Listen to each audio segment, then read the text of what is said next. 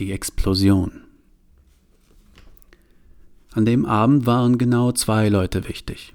Johanna und Bruno. Hör zu, sagte Bruno zu Johanna, als er sein Bier geräuschvoll an Johannas Bier geschlagen hatte. Sie standen an einem Türrahmen zur Küche, in der die Leute ausgelassen tanzten. Der DJ war außerordentlich gut. Jeder Song ein Treffer, jeder Fade ein Meisterwerk. Johanna stand erwartungsvoll vor ihm, aufgrund der Lautstärke ihm ein wenig zugewandt. War diese rot bekleidete Partygöre, diese duftende Blume, dieses die Blicke auf sich ziehende seltene Gewächsgeschöpf. Hör zu, sagte Bruno, und er funkelte sie dabei mit seinen strahlblauen Augen an, Sie dagegen hatte eine sanft rauchende Zigarette zwischen Daumen und Zeigefinger.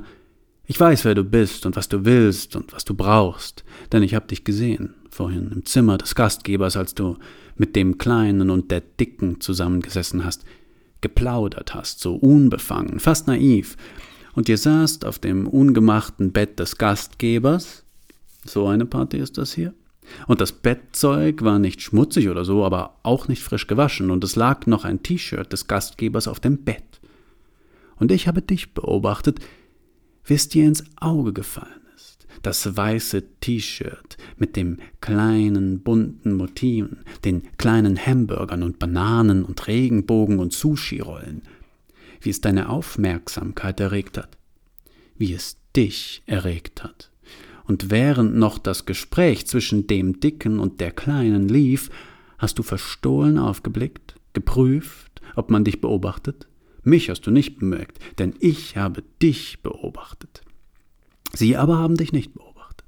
Und du wittertest deine Chance, konntest ihr nicht widerstehen, durftest es nicht. Sie überwältigte dich, diese verbotene Verlockung des viel zu intimen Gegenstandes. Sie riss dich mit sich, so dass du einer Gottesanbeterin gleich innerhalb des Bruchteils einer Sekunde zuschnapptest, das Kleidungsstück ergriffst, es an dein Gesicht zogst und tief einatmetest.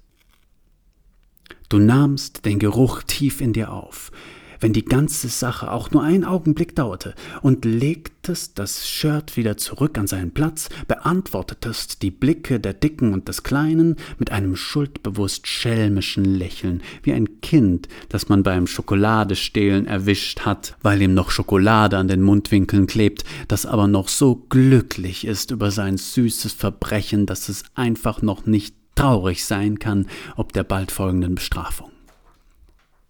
In diesem Moment habe ich verstanden, wer du bist und dass du jetzt ein Wissen hast, das niemand sonst auf dieser Party hat, ein Wissen über den Gastgeber, das von ganz anderer Art ist als das der anderen Gäste, ein Wissen, für welches man Opfer bringen muss. Denn man nimmt es in sich auf und es verändert einen, es sagt einem in gewisser Weise alles über den anderen und macht einen in gewisser Weise völlig abhängig von sich. Und wenn du Johanna nahm einen Schluck von ihrem Getränk. Bruno stockte und wusste nicht warum. Dann sagte sie Nur weiter und nahm einen Zug von der Zigarette. Bruno musste ihr zuschauen, wie sie rauchte und den Rauch dann kunstvoll in den Raum blies. Äh, du bist ganz Körper, sagte Bruno. Mehr Körper sein als du geht nicht. Man sieht das an der Art, wie du dich bewegst, an der Art, wie du empfindest.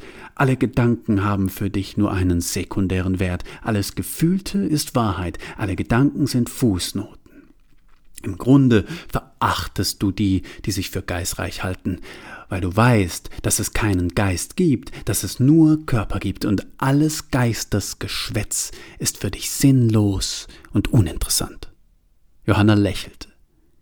Das interessiert mich. Es interessiert mich so sehr, weil ich ganz Geist bin und das Fleisch für mich nur Fußnote ist, weil ich den Körper so verachte wie du den Geist, weil für mich alle Empfindungen nur Empfindungsgeschwätz sind, weil hier zwei Extreme aufeinandertreffen, die explodieren müssen.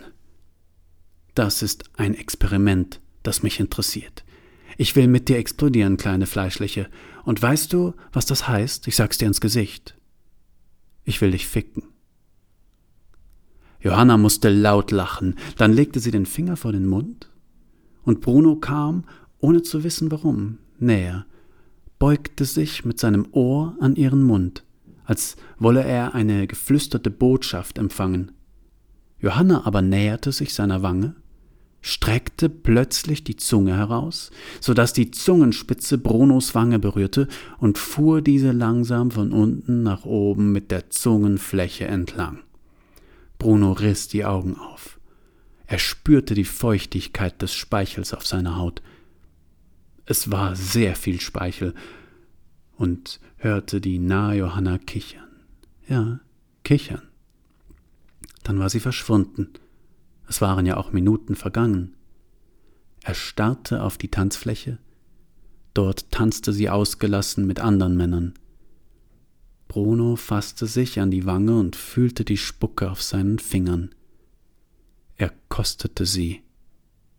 Das war die Explosion.